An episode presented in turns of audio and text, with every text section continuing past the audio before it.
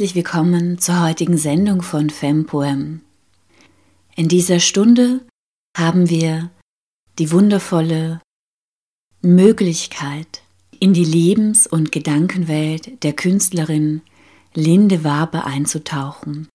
Ihr künstlerisches Werk ist tief verwoben mit den Mitmenschen in ihrem Leben, mit den Weggefährten und den Weggefährtinnen, mit bekannten Literaten und Literatinnen, Musikern und Musikerinnen, gemeinsamen Projekten, Kollaborationen, dem gemeinsamen Atmen, dem gemeinsamen Arbeiten. Es ist auch gezeichnet von vielen Beobachtungen auf Reisen.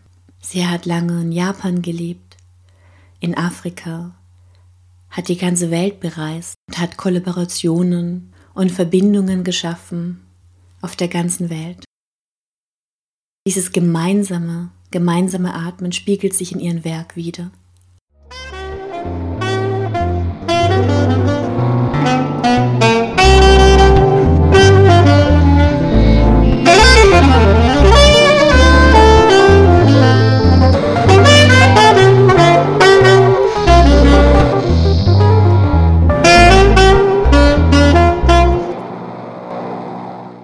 Michael Fuhr schrieb vor mittlerweile acht Jahren zum Anlass Linde Wabers Einzelausstellung im Leopold Museum in Wien. Kunst habe ich genug, Zeit habe ich keine. Wer je das Vergnügen hatte, Linde Waber persönlich kennenzulernen, glaubt ihr diesen Satz sofort. Kleinkraftwerk Linde wurde sie vor Jahren von einer befreundeten Künstlerin genannt und daran hat sich bis heute nichts geändert.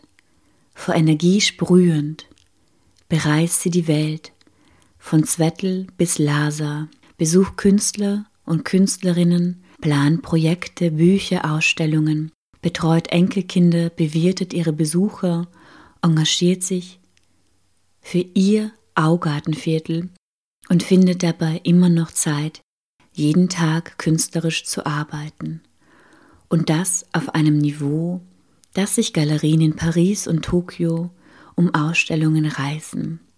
Am 15. November ist die Eröffnung von Linde Wabers Ausstellung Zeit im Bild in der Galerie Amat in der Halbgasse 17 im 7. Bezirk. Die Eröffnung findet von 18 bis 21 Uhr statt. Am 1. Dezember wird es dort auch eine Lesung geben von Frederike Malröcker ihrer langjährigen Weggefährtin und Bodo Hell. Bodo Hell schreibt zu der Ausstellung Zeit im Bild unter anderem die Malerin, Holzschneiderin und Zeichnerin Linde Waber bleibt sich in dieser umfangreichen Ausstellung mit ausschließlich neun Bildern gewiss treu, treu nämlich in der gewohnten und belebenden Einbeziehung von Weggefährten bzw. Weggefährtinnen ihres künstlerischen Umkreises aus verschiedenen Sparten. Musik, bildende Kunst, Theater, Literatur, hier speziell der Sprachkunst mit und von Friederike Mayröcker.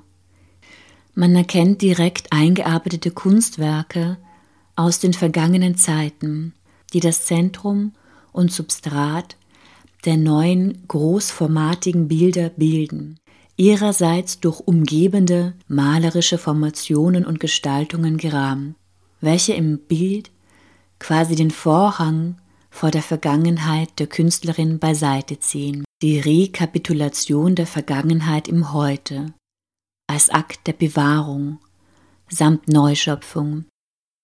Uns Betrachter attrahierend ist dieser Vorhang Aufcharakter, der Großformate mit Blick in die Tiefe der Zeit, schon damals zum Bild geworden und also vom Kommenden überholt, zugleich im besten Sinn eines Erinnerungtriggers für die Steuerung eines künstlerischen Beatmungsgerätes aufgehoben, belebend allemal, dass wir da bei jedem Bild mit der Gestalterin mehr oder minder stark mitatmen dürfen.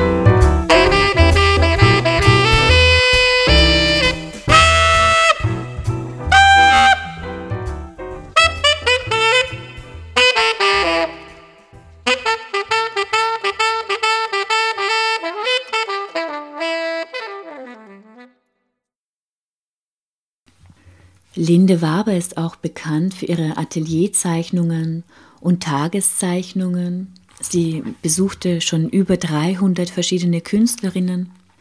Sie schreibt, Umraum, das ist die Landschaft, die mich umgibt. Das ist die Stadt, in der ich lebe. Das ist meine Wohnung. Das ist meine Werkstatt. Eine Ordnung, eine enge Verbindung zwischen mir, meinen Umräumen und meinen Bildern entsteht. Die Ordnung anderer Menschen und ihre Umräume beginnt mich zu interessieren. Ich zeichne in den Ateliers anderer Künstler und versuche zu begreifen. Femme Poem darf jetzt affiziert von den Räumlichkeiten des Ateliers der Künstlerin sprechen und wie Spinoza sagen würde, sprechen nicht wir, sondern das Milieu spricht aus uns. Möglicherweise sind die Fragen, die ich stelle, affiziert von der Umgebung, von dem Zusammenspiel dieser Umgebung des Ortes, des Treffens zweier Menschen, der Körper, die affiziert sind von einem Raum. Wir sitzen an einem gedeckten Tisch, es gibt Frühstück. Und meine erste Frage ist, möchten Sie sich vorstellen? Ich bin Künstlerin nur muss ich dazu sagen, das ist etwas, was sich wirklich ergeben hat. In meiner Jugend und noch länger habe ich überhaupt nie vorgehabt, Künstlerin zu werden. Dass ich heute doch dieses Privileg habe, mit der Kunst zu arbeiten, darüber bin ich wirklich glücklich. Äh, ich habe wohl die Akademie studiert, aber das war nur, weil meine Mutter selber nicht auf die Akademie konnte, durfte, obwohl sie die Aufnahmeprüfung gemacht hatte. Und sie hat stattdessen geheiratet. Und sozusagen habe ich das Leben meiner Mutter mehr oder weniger erfüllen müssen und war zuerst gar nicht glücklich auf der Akademie.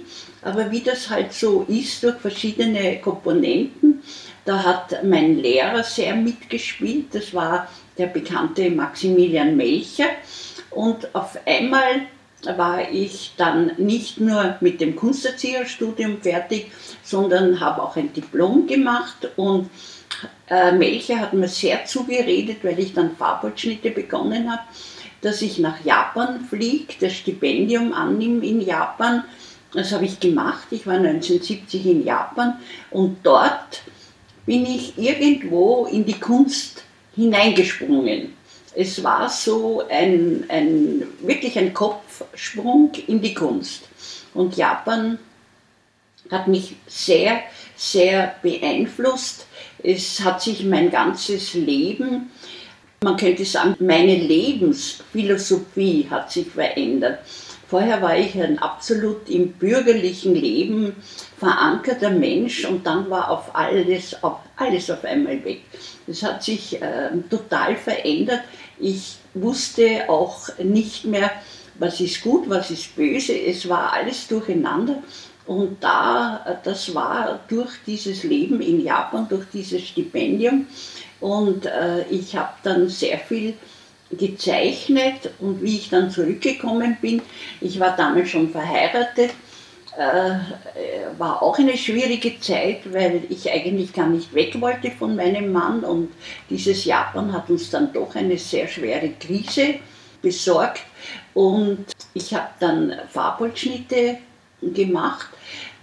Das war dann von 1971 bis 1974 ein ganz, ganz wichtiger Zyklus, der auch ausgestellt wurde im Museum für angewandte Kunst. Und ja, und dann ging das alles so weiter. Ich habe dann, äh, man könnte sagen, eine Karriere gemacht, weil ich hatte doch eine Einzelausstellung in der Albertina. Ich hatte eine Einzelausstellung im Atelier im Augarten, österreichische Galerie Belvedere und so weiter und so fort. Eine Retrospektive im Leopold-Museum.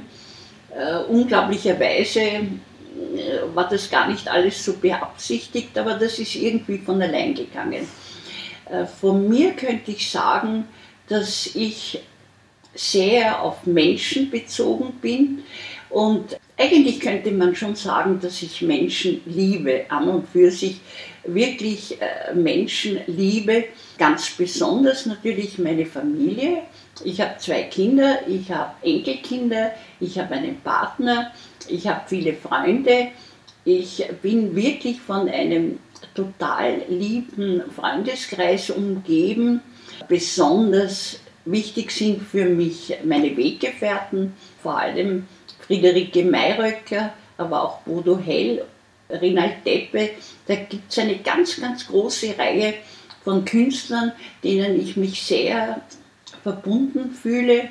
Und das ist schon eine sehr schöne Sache. Was für eine Rolle spielen Poeten bzw. die Literatur in ihrem künstlerischen Schaffen oder in ihrem Leben?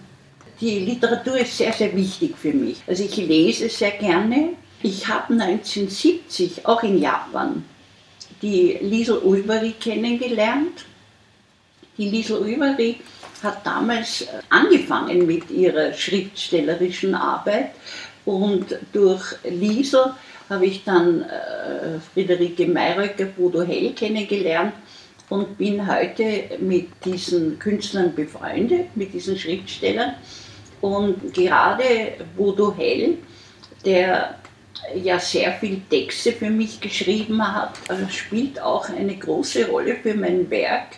Er hat also Überschriften gefunden für meine Zyklen, wie zum Beispiel Waber Vegetativ. Und voriges Jahr, wie ich diese Ausstellung hatte in der Galerie Wolfram mit einer Performance im Leopold Museum mit Buto-Tanz von der Marion Steinfellner und ihren Freundinnen. Da äh, hat also der Bodo Hell über die auch einen Text gelesen und einen Text geschrieben. Und zwar hat die Ausstellung geheißen Schleierhaft.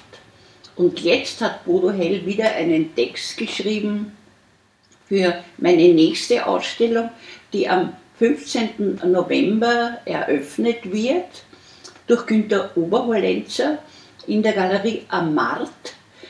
Die äh, ist in der Halbgasse Nummer 17 und ist eine wunderschöne Galerie mit 800 Quadratmetern.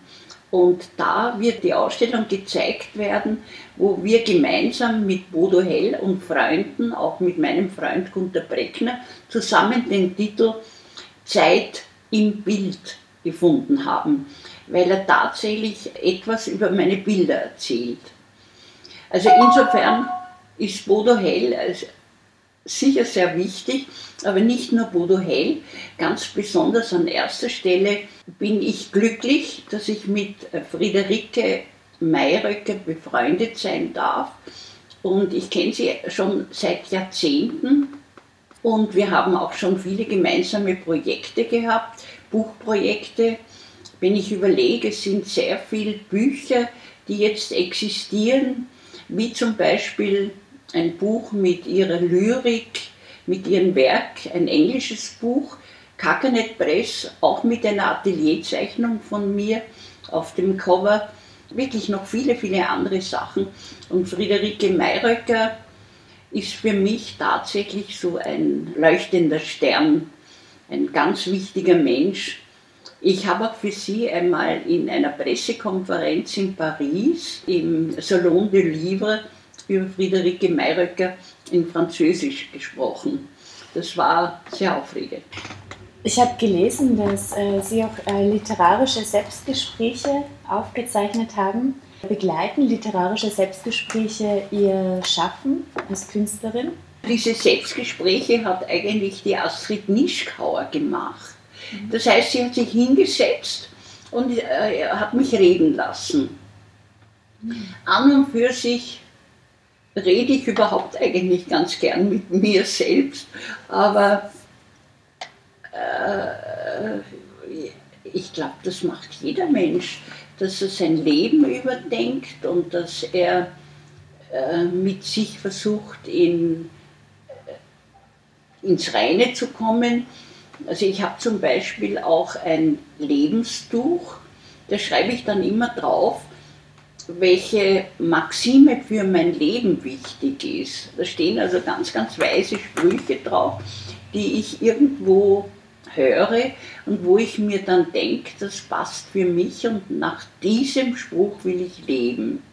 Da fällt mir gerade der eine Spruch ein, der ist von Gottfried von Einem, wobei ich erzählen muss, dass ja Gottfried von Einem und auch seine Frau Lotte Ingrisch sehr, sehr wichtige Menschen für mich waren, gerade auch Lotte Ingrisch, die hat sogar eine Zeit lang bei mir in Zwettel gelebt mit ihren Katzen. Und Gottfried von Einem sagt, besteh auf nichts, dann hast du alles. Finde ich toll. Also das ist ein Spruch, der mir sehr gut auch in mein Leben passt. Und es gibt noch viele andere Sprüche. Also dieses Lebenstuch äh, ist dann schon auch so eine Art Selbstgespräch. Wo bei mir noch dazu kommt, dass wenn ich so mit mir meine Dinge überlege, dann nehme ich mir dann am Schluss doch noch ein Blatt Papier und schreibe und zeichne dazu. Also Selbstgespräch allein, ohne dass man das aufzeichnen kann oder aufzeichnen kann, das kann ich mir wieder nicht vorstellen. Ich muss immer alles irgendwo äh, fixieren auf einem Blatt Papier. Äh, das ist wichtig für mich. Das erinnert mich an diese Selbsttechniken von Michel Foucault, der der über Selbsttechniken in den römischen und hellenistischen Zeiten geschrieben hat. Und dass man eine Ethik der Existenz entwickelt im Sinne einer Ästhetik der Existenz. Also das, das finde ich sehr schön mit diesen Maximen, die man sich aufschreibt und dann das einwebt und aus dem eigenen Leben auch ein Kunstwerk macht. Ich glaube, das ist eigentlich äh, überhaupt das Wesen für Kunst man sollte doch, wenn es geht, so leben, dass man alle seine Fähigkeiten verbraucht im Leben, also sich entsprechend leben. Das heißt, sich entsprechend auch verbrauchen. Wenn man das macht, dann glaube ich, hat man ein erfülltes Leben. Und dazu gehört sicher dass man alle diese Anlagen, die man hat, also ein Maler, der jetzt äh, künstlerisch arbeiten kann, der müsste das ja eigentlich tun. Er ist ja in irgendeiner Form doch verpflichtet, sein Talent auszuleben. Aber ich gehe da schon ein bisschen weiter. Äh, so ein egozentrisches Dahinmalen und nur für mich, äh, nur an mich denken, das ist für mich keine Lösung. Also ich finde, dass ich als künstlerischer Mensch genauso die Aufgabe habe, an andere zu denken und mit diesen Menschen, die mich umgeben, zu leben. Also insofern möchte ich, wenn ich einmal die Augen zumache, mir auch nicht Vorwürfe machen müssen, dass ich zu egozentrisch gearbeitet habe und zu wenig an andere gedacht habe. Das führt natürlich in der Realität meines Lebens zu einer katastrophalen Zeitnot. Ich habe überhaupt nie Zeit, ich versuche ähm, nicht nur eine Bindung zu meinen Enkelkindern aufzubauen, eine Bindung natürlich zu meinen Kindern, die sind natürlich die äh, wichtigsten Menschen in meinem Leben. Dann habe ich auch diesen lieben Partner. Also es ist eine, und diese wirklich vielen Freunde, und jetzt fühle ich mich aber verpflichtet, den Kontakt zu meinen Freunden auch äh, jahrzehntelang durchzuziehen. Also das heißt, es kommt dann immer mehr, es kommt immer mehr und äh, eigentlich endet das in einem total auch erfüllten Leben, aber auch ein Leben mit sehr, sehr viel Zeitmangel. Und ich versuche alle zehn Minuten, die ich frei habe, mit irgendwas auszufüllen. Ich habe auch gelesen, dass Sie ähm, Atelierbesuche gemacht haben. Also das heißt auch in dem Sinn affiziert von Milieu des anderen Künstlers wieder ein Werk zu schaffen und in dieser Interaktion etwas zu kreieren. Die Atelierzeichnungen sind aus einem Zufall entstanden. Und zwar 1982 habe ich äh, kleine Kinder gehabt. Äh, die, meine Tochter Annika war fünf Jahre alt und mein Sohn war acht Jahre alt und ich hatte überhaupt keine Zeit und mitten in der Nacht ist mir dann, äh, war ich so unglücklich, dass ich wieder nie zum Zeichnen und zum Malen komme und dann habe ich angefangen, äh, um die um mich herumstehenden Sachen zu zeichnen. Die äh, Gegenstände, die Gläser und so weiter, was halt herumgestanden ist. Es war ein Stillleben. Und am nächsten Tag ist meine Freundin Liesel Ulmeri gekommen und der hat das gut gefallen und die hat gefunden, das ist spannend. Und ich habe mir gedacht, wenn das bei mir so spannend ist, dann muss das ja bei Kollegen noch viel spannender sein. Und das war der Anfang von dem Atelierzyklus. Momentan war ich bei über 330 Künstlern in Ateliers, mindestens.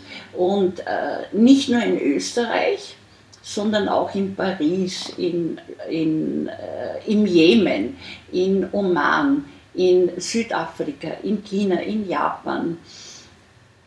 Und meine letzten Atelierzeichnungen waren in Pakistan. Ich bin eingeladen worden von der Botschafterin Dr. Blacher nach Pakistan und sie hat das auch vermittelt und ich habe bei fünf pakistanischen Künstlern gezeichnet und das war total spannend. Eine davon, es waren hauptsächlich Frauen, ein einziger Mann, also vier Frauen und ein Mann war auch sehr spannend, weil diese pakistanischen Künstlerinnen waren äh, total emanzipiert, schon äh, in einer guten finanziellen Lage. Und die eine, die Kishwa Nahid, ist eine Schriftstellerin, die auch sehr bekannt ist in Pakistan und die sehr für die Freiheit und auch für die Frauenrechte kämpft. Also es war ein wirklich bereicherndes Erlebnis, in diese Ateliers der Pakistanis zu gehen. Was mich noch interessiert, werden diese Tageszeichnungen. Ah, ja, natürlich. Genau, das sind also, ich, ich werde noch mal kurz eine Frage stellen. ja. Also ich habe äh, gesehen, dass Sie über 8000 sogenannte Tageszeichnungen angefertigt haben. Wie viele sind es mittlerweile und, und machen Sie das immer noch? Also das muss sich jeder selber ausrechnen. Aber ich habe 1988 begonnen mit den Tageszeichnungen und es ist wirklich jeden Tag eine Zeichnung entstanden. Wobei, das muss man sich jetzt nicht so großartig vorstellen. Manchmal ähm, äh, steht da, mache ich dann nur ein paar Pinselstriche und damit hat sich's. Wichtig ist, dass immer Datum und Ort draufsteht. Es ist deswegen so interessant geworden, die Tageszeichnungen, weil die Menschen, die mich umgeben, so interessant sind. Ich meine, da muss man schon sagen, dass äh, sehr oft Friederike Mayröcker drinnen vorkommt, Bodo Hell, äh, so mein ganz bunter, bunter Weggefährtenkreis. Das sind sehr, sehr viele Künstler. Gestern hat zum Beispiel die Ramona Schneckenburger, bei der ich im Atelier gezeichnet habe, meine Tageszeichnung ganz, ganz liebevoll gestaltet. Das ist ein Kunstwerk geworden von ihr. Es hat der Mlenek eine Tageszeichnung äh, gezeichnet, Brigitte Cordina und so weiter und so fort. Ich bin jetzt dazu übergegangen, dass ich einen Kollegen frage, willst du das machen? Und die machen das dann sehr oft. Es hat zum Schriftstellerschreiben dann ganze Poeme hinein. Es zeigt das Spektrum der Menschen, die mich umgeben. Dann kommt noch dazu, dass ich ja viel auf Reisen bin. Ich war in Südafrika, ich war im Jemen, x-mal im Oman und China natürlich und Japan. Also da äh, entstehen dann doch auch sehr viel so Art Reisezeichnungen der Gegenden, wo ich war und die Ateliers, wo ich war. Aber ausgelöst wurden diese Tageszeichnungen auch dadurch, dass ich ja keine Zeit hatte. Ich habe schon einmal einen, einen Zyklus gemacht mit Tageszeichnungen. Ich weiß, da habe ich, glaube ich, begonnen in Singapur. Und der Grund, nie Zeit und wenn man dann so für Tageszeichnungen auch nicht viel Zeit verwendet, also auch nur ein paar Minuten. Und dann legt man die Zeichnungen nebeneinander, dann hat man doch eine Serie, dann ist etwas da. Also ich habe ja immer gekämpft mit meiner Zeitnot und diese Möglichkeiten, Skizzen zu machen und ähm, das jeden Tag mit Konsequenz, dann ergibt sich tatsächlich ein Werk. Und Frauen haben ja mit so viel Schwierigkeiten zu kämpfen. Sie sind ja immer für alles zuständig. Also mein ganzes Leben war ich natürlich zuständig für meine Kinder. Ich war ja geschieden, ich war also eigentlich alleinerziehende Mutter und habe alles zu bewältigen gehabt. Es war also für meine Kunst kaum Zeit. Und das habe ich halt auf diese Art und Weise gelöst, mit den Tageszeichnungen, mit den Atelierzeichnungen. Jetzt, naja, auch jetzt äh, ist Zeichnung dieses Thema. Also ich versuche halt dann auch auf eine sehr, sehr schnelle Art und Weise Leinwandbilder zu machen. Aber auch da äh, habe ich immer den Eindruck, es läuft mir die Zeit davon. Und jetzt natürlich altersmäßig, ich bin 78 Jahre alt, habe ich den Eindruck, ich habe ja nicht mehr viele Jahre Zeit zum Arbeiten. Jetzt muss ich schauen, dass eben ein Alterswerk entsteht. Und ich hoffe, dass ich da jetzt einen Schritt für mich weitergekommen bin. Also ich habe jetzt mit diesen Bildern Zeit im Bild, die in der Galerie Amat mit ihren 800 Quadratmetern ausgestellt werden, hoffe ich doch, dass ich etwas geschaffen habe, das doch der Beginn eines Alterswerkes äh, sein könnte, auch mit Leinwänden. Gibt es für diese Ausstellung einen thematischen Schwerpunkt? Für die jetzige Ausstellung, ja, also sie heißt Zeit im Bild und das ist schon diese Verquickung der Vergangenheit, der Zukunft und der Gegenwart. Ich habe natürlich das schon immer in mir gehabt, diesen, dieses Jetzt, in dem alle diese äh, Zeiten zusammenführen. Das ist vermutlich durch meinen Aufenthalt in Asien, Japan, äh, war da sicher der Grund gelegt. Und äh, dieses Zeit im Bild, da muss ich ja auch noch erzählen, dass geboren 1940 ich ja tatsächlich erlebt habe, erstens einmal die Russenbesatzung. Das heißt, ähm, ich habe mich wirklich, an das kann ich mich noch erinnern, sehr, sehr, sehr gefürchtet vor den Russen die auch teilweise so angeschwärzte Gesichter hatten. Dann äh, hatten wir halt überhaupt kein Geld, Hunger. Ich kann mich erinnern, dass wir aus dem Haus vertrieben wurden und dann aber doch mit den Russen gemeinsam in einem Zimmer leben durften. Also meine Familie, das waren fünf Personen, wir haben in einem Zimmer gehaust, gekocht, gelebt und so weiter.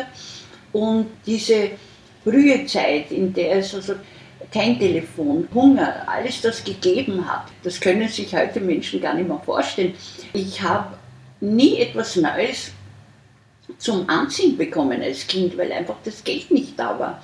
Und das fällt mir halt alles jetzt wieder ein und in irgendeiner Form auch dann die späteren Reisen, das Japan, die vielen Länder, die ich gesehen habe, dieses ähm, äh, doch äh, sehr ähm, globalisiertes ähm, Denken von mir. Das kommt also jetzt doch in diese Bilderzeit im Bild hinein. Noch dazu auch diese Weggefährten, die ich alle getroffen habe, also der Markus Kupferblum und ähm, der Nali Gruber, äh, Renald Deppe, also die, die auch alle schon sehr lange kennen. Und das fließt jetzt in eines zusammen und dadurch ergibt sich also dieser Zyklus Zeit im Bild, der Vielleicht ist es ein bisschen verschlüsselt, aber doch das alles in irgendeiner Form betrachtet. Sie sind auch ein sehr frühes Mitglied von Intakt. Äh, das ist ein, ein Verein von Frauen. Können Sie darüber was erzählen? Äh, die Intakt ist tatsächlich sehr, sehr wichtig für mich. Ja, ich war vom Anfang an dabei. Ich habe äh, Christa Hauer und diese ganzen frühen Intakt-Mitgliedern sehr, sehr gut äh, gekannt. Ich war wohl nie bei diesen Ausflügen dann in Retzhof und so weiter dabei, weil ich ja, das war die Zeit meiner kleinen Kinder. Ich hatte einfach wirklich so wenig Zeit. Ich habe mich dann zu den Treffpunkten der Intakt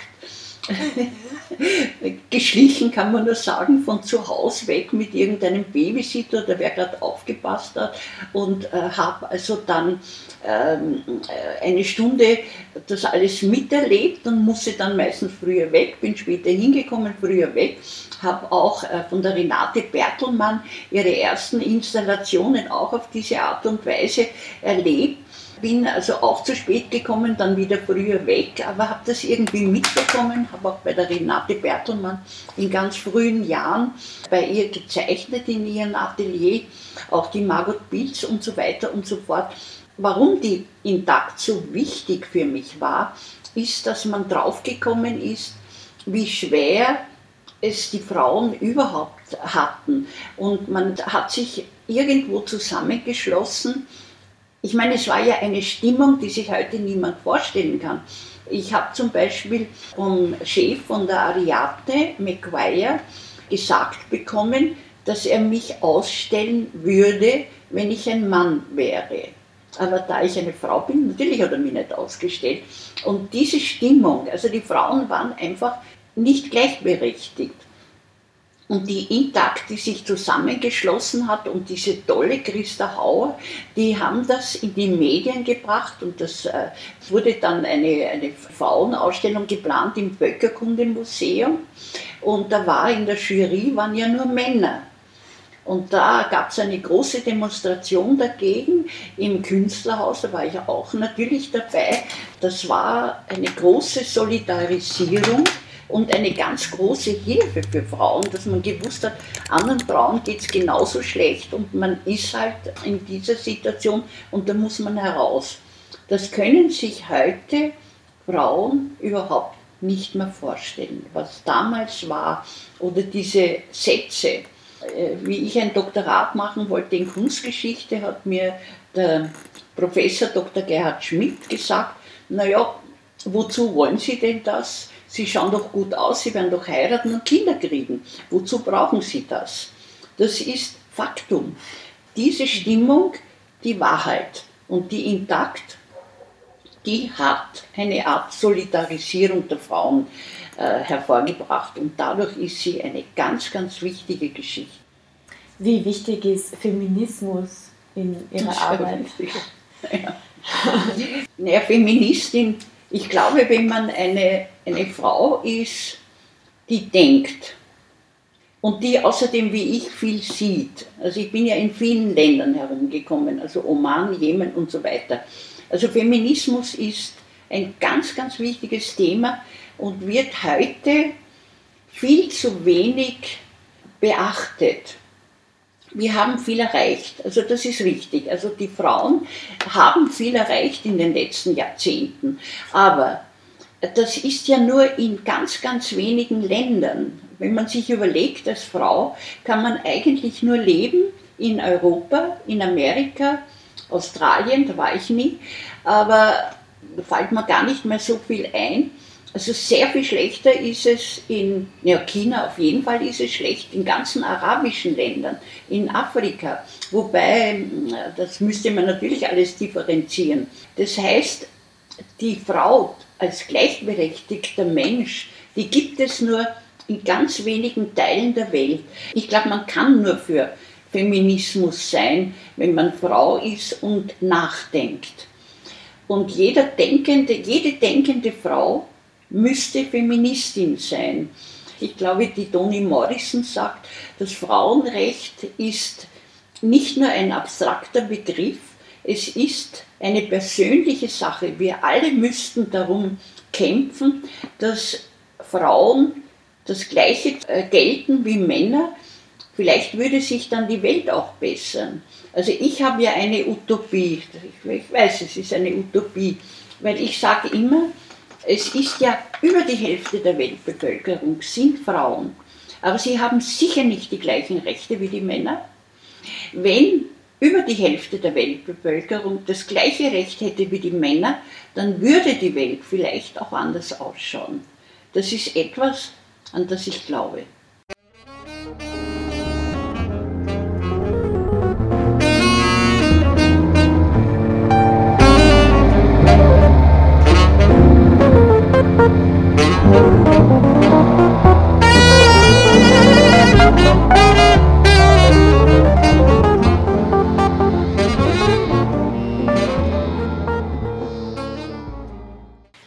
Hat Ihr Lebensweg als Künstlerin Ihren Blick auf die Welt verändert? Man wird ja nicht zufällig Künstlerin.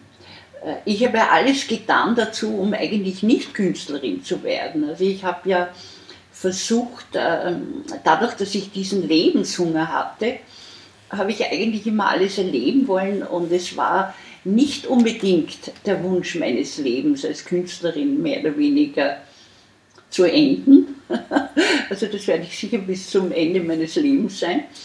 Äh, als Künstlerin, äh, glaube ich, schaut, ist man automatisch auch ein politischer Mensch und schaut sich ja alles an. Und noch dazu bin ich also wirklich viel herumgekommen. Ich habe in verschiedensten Ländern auch gelebt, also in China, in Japan, in Südafrika. Und äh, natürlich verändert es meinen Gesichtspunkt. In Afrika zum Beispiel, äh, dieser Unterschied weiß-schwarz. Ich habe auch in Nigerien äh, gelebt. Ich, meine Freundin ist die Zweitfrau eines Nigerianers gewesen. Ein Sohn von ihr hat ein Jahr in meinem Haushalt gelebt. Dann wird man einerseits, äh, denkt man dann sehr global, andererseits ist es schon auch sehr politisch, was man sich denkt. Also ich finde, dass heute schon eine sehr, sehr schwierige Zeit ist, weil wir dieses wahnsinnige Problem haben mit diesen furchtbaren Männern, ob Erdogan oder Trump oder Orban, könnte man so weiter äh, fortsetzen. Das ist wirklich furchtbar und äh, der Holocaust war eine absolut schreckliche Sache, aber ich glaube, man übersieht, dass wir eine ganz, ganz ähnliche Sache jetzt wieder haben, wenn diese tausenden Menschen, weiß ich gar nicht, welche Zahl das ist, alle ertrinken im, im, in den Meeren. Wenn man sich vorstellt, dass die Uiguren in China, ich meine, China ist ja ein schrecklich diktatorisches Land, dass die dort alle umgebracht werden, dass die Tibeter, das Volk eigentlich ausgerottet wird. Und wir leben jetzt und jetzt könnten wir was ändern. Und äh, das ist furchtbar, dass auf diese Dinge gar nicht geschaut wird. Wir sind immer nur mit der Vergangenheit beschäftigt, aber nicht mit diesen furchtbaren Ereignissen, die heute passieren. Und ich könnte mir durchwegs vorstellen, dass also meine Enkelkinder einmal fragen werden, was haben denn diese Generationen vor uns gemacht, dass sie all dieses Unglück nicht in den Griff bekommen haben und dass sie diese Katastrophen nicht menschlich ähm, behandelt haben. Ich glaube, wir haben da, hätten da eine Verantwortung und äh, ich würde gerne, gerne etwas mehr tun, nur weiß ich natürlich auch nicht, wie man helfen soll. Ich, das, was ich momentan mache, so, sind Kleinigkeiten. Ich ähm, zahle die Bildung, den Berufsweg für ein Kind in Ägypten. Also ich mache Kleinigkeiten. Aber ich würde gerne mehr machen und ich versuche halt den Finger drauf zu halten. Ich versuche es aufzuzeigen. Aber wie gut mir das gelingt, vermutlich ist es alles viel zu verschlüsselt in meinen Bildern. Und auch dieses Kämpfen äh, um die Rechte der Frauen, weil ich finde, das ist der Punkt Nummer eins. Frauen sind nicht so grausam wie Männer. Und vielleicht sind Frauen auch grausamer wie Männer, weiß ich nicht. Gell? Kann ja sein. Das könnte man natürlich total hinterfragen, aber vielleicht das groß Frauen, die Mütter werden und Frauen, die gerade in dieser Phase sind, ich weiß es nicht. Mhm. Kann man ja, vielleicht ist das falsch. Mhm. Wir wissen das ja alle. Das ist nur das individuell wahrscheinlich. Ja, ja. Aber die Männer sind halt so, so Kriegs, kriegsüberzeugt. Dieses Kriegsüberzeugte der Männer und mit Gewalt alles zu machen, das ist ja furchtbar. Ich meine, das war ja wirklich die schrecklichste Sache, ausgerechnet den Trump zu nehmen. Und da muss ich schon sagen, was ist los mit Amerika? Was ist los mit diesen Staaten? Hillary Clinton wäre vielleicht kein, kein äh, Glück gewesen, aber der Trump ist einfach das viel schlechtere Übel. Der ist ja ein, so ein Egomane, ein, so ein, ein Mensch, der eine Frau nicht gleichberechtigt sieht. Das ist ja gerade so ein Macho. Diese Machos, die so viel kaputt machen. Naja, man denkt natürlich schon politisch als Künstler. Das kann man, also ein, ein Künstler, der nicht äh, politisch denkt, kann ich mir gar nicht vorstellen. Man muss ja, wenn man äh, sehenden Auges durch die Welt geht, dann sieht man ja, was passiert. Und äh, wenn man noch dazu den Kopf hinaussteckt aus diesen, diesen ähm, friedlichen Ländern, weil Österreich ist wirklich ein, eine Insel der Seligen noch immer, obwohl wir das äh, vielleicht anders betrachten.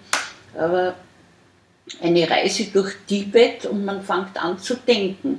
Ein, ein Aufenthalt in, in China und äh, man fängt an, sich zu wundern, was dort passiert. Äh, jeder Chinese, der in irgendeiner Form Schulbildung hat, der kommt von wohlhabenden Eltern. Also die, da ist Bildung eine Frage des Geldes.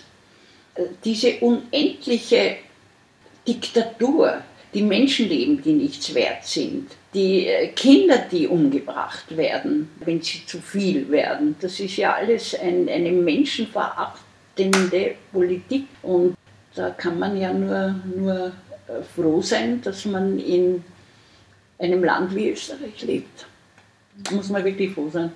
Mir ist es auch gerade Nietzsche eingefallen, der gesagt hat, dass der Künstler ein anderer Schlag Mensch ist, weil er wenigstens vorschlägt, wie es anders sein kann. Ja, ja, ja, das stimmt. Ja. Der Nietzsche ist ein sehr, sehr gescheiter Mensch, ein sehr, sehr belesener Mensch. Das ist sicher richtig. Künstler haben wenigstens Utopien, die sie auch irgendwo manchmal in Bildern zeigen und sie zeigen halt doch wenigstens mit dem Finger irgendwo hin, auf eine mehr oder weniger verschlüsselte Art und Weise. Es ist äh, tatsächlich der Künstler vielleicht doch so eine Art äh, Vorausdenker, mhm. könnte, könnte man definieren. Mhm.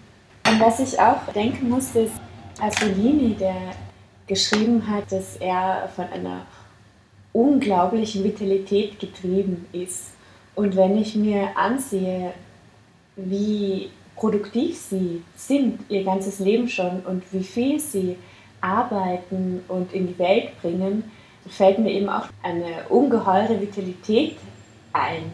Dieser Schaffensdrang, es geht ja auch sehr viel um Gebären, um dieses äh, ständige etwas in die Welt hinauszutragen, dieses Schöpferische, auch dieser täglichen Arbeit. Na gut. Also erstens einmal glaube ich, dass Arbeit äh, sehr was Positives ist. Arbeit ist äh, vermutlich das Beste, das wir haben.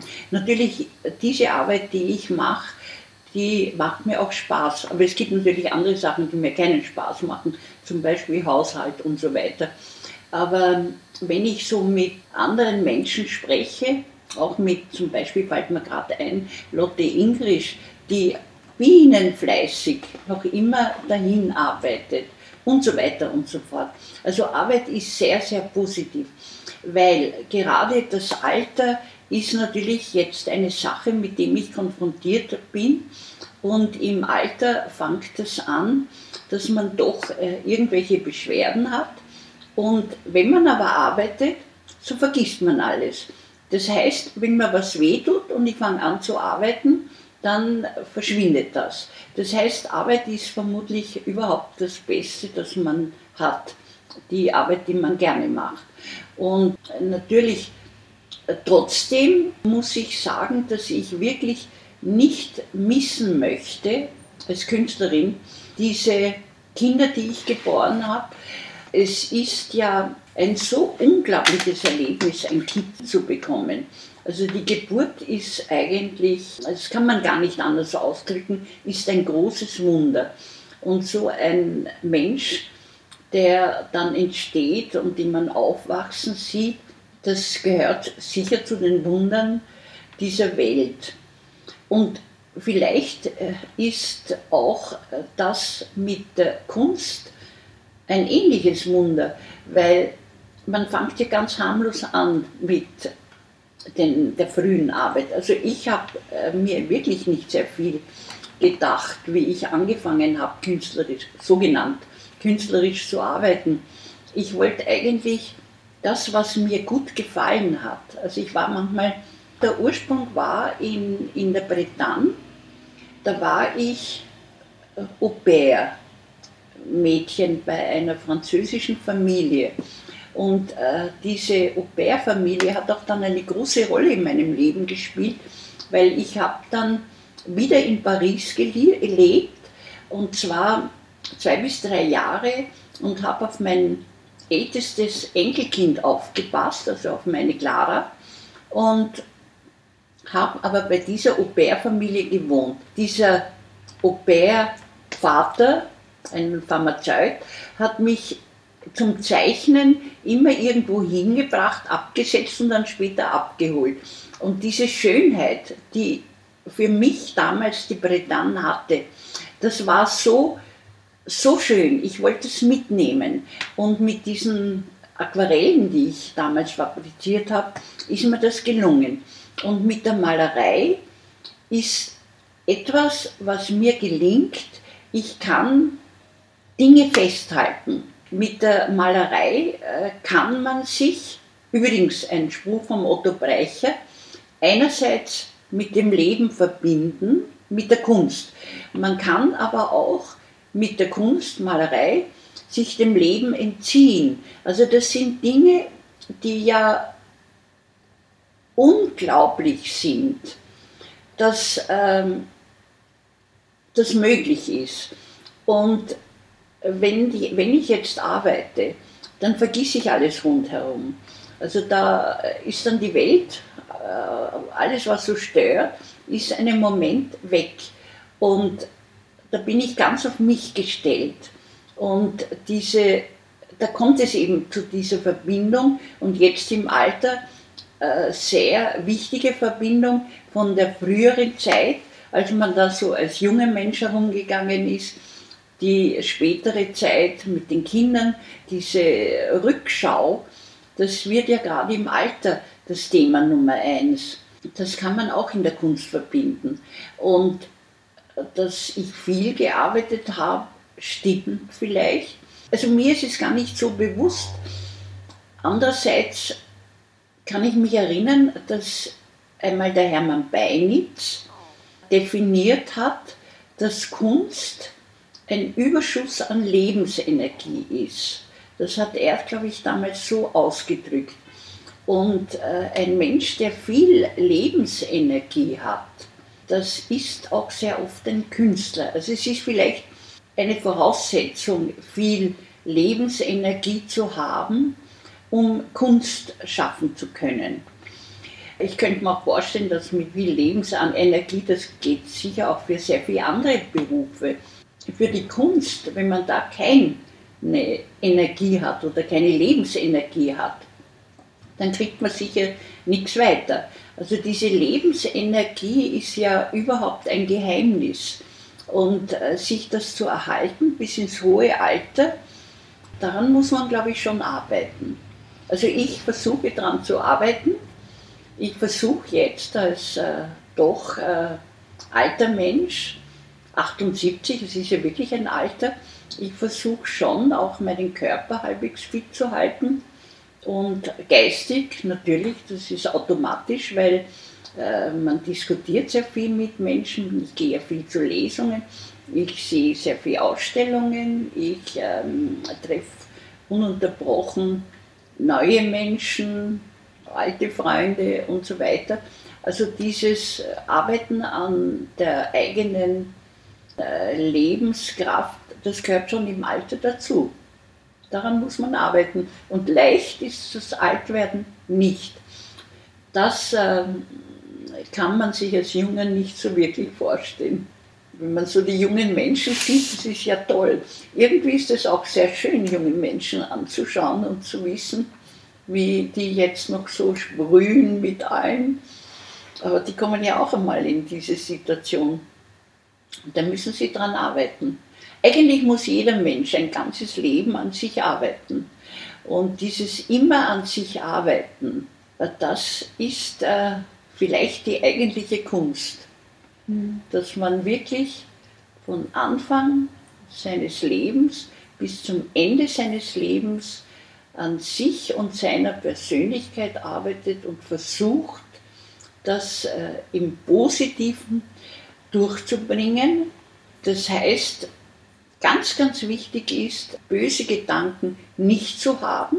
Und für mich ist zum Beispiel ganz, ganz wichtig, dass ich den anderen Menschen genauso sehr, sehr viel Erfolg wünsche, Glück wünsche und dass ich ihnen nicht das alles missgönne.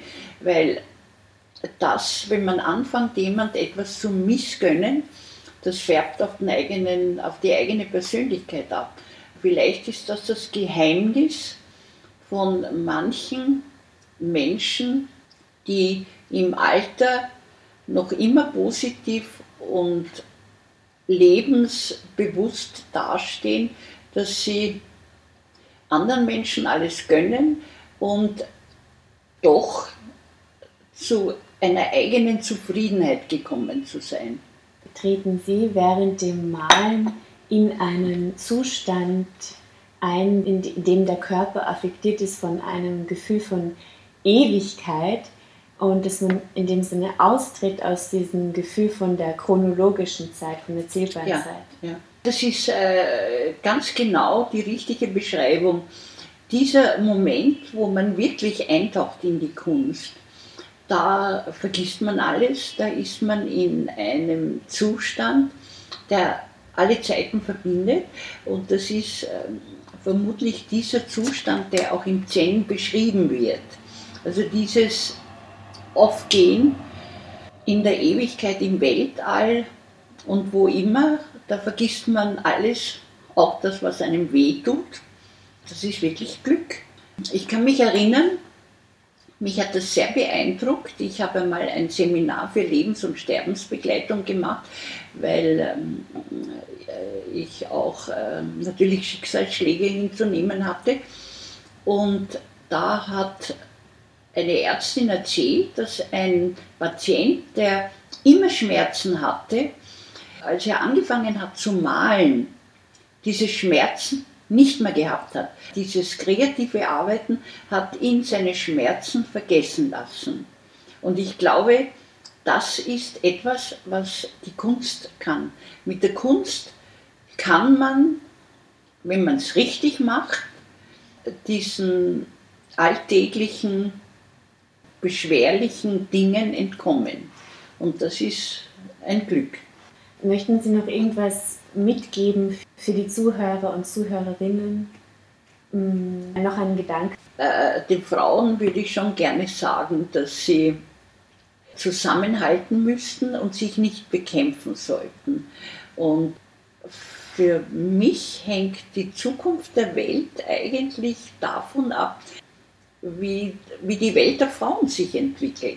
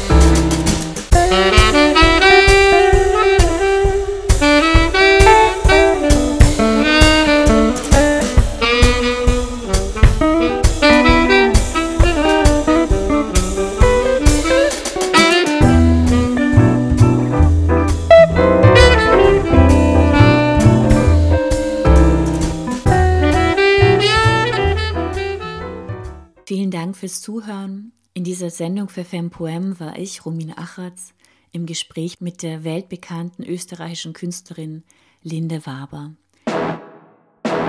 Fem.